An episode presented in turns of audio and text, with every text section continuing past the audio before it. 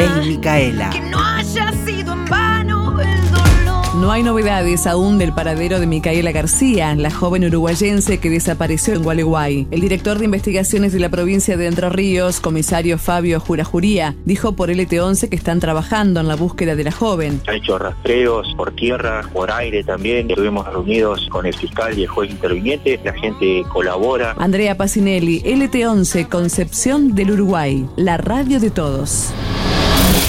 Durante la mañana de este sábado y una semana después de su desaparición apareció el cuerpo de Micaela García. El acusado Sebastián Wagner confesó haberla matado y dijo dónde estaba el cuerpo. Eli del Mar Otman, Nacional Gualeguaychú, la radio de todos.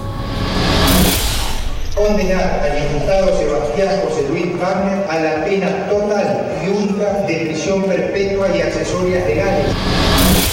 Diputados aprobó la ley que obliga a funcionarios de los tres poderes del Estado a capacitarse sobre violencia de género. El proyecto fue denominado Ley Micaela en homenaje a la joven abusada y asesinada en Entre Ríos en 2017 por Sebastián Wagner. La norma establece que todos los funcionarios públicos, sin importar su jerarquía, serán obligados a capacitarse en la temática. La formación estará a cargo del Instituto Nacional de las Mujeres, que será además la unidad de aplicación de la ley. Las capacitaciones deberán estar en funcionamiento dentro del año de puesta en vigencia de la norma. La diputada radical por Córdoba, Brenda Austín, celebró la aprobación de la ley.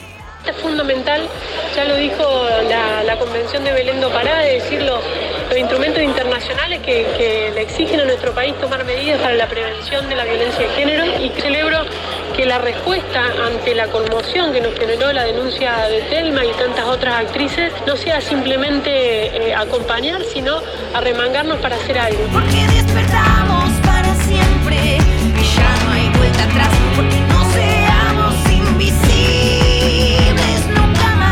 Contenidos y memoria histórica.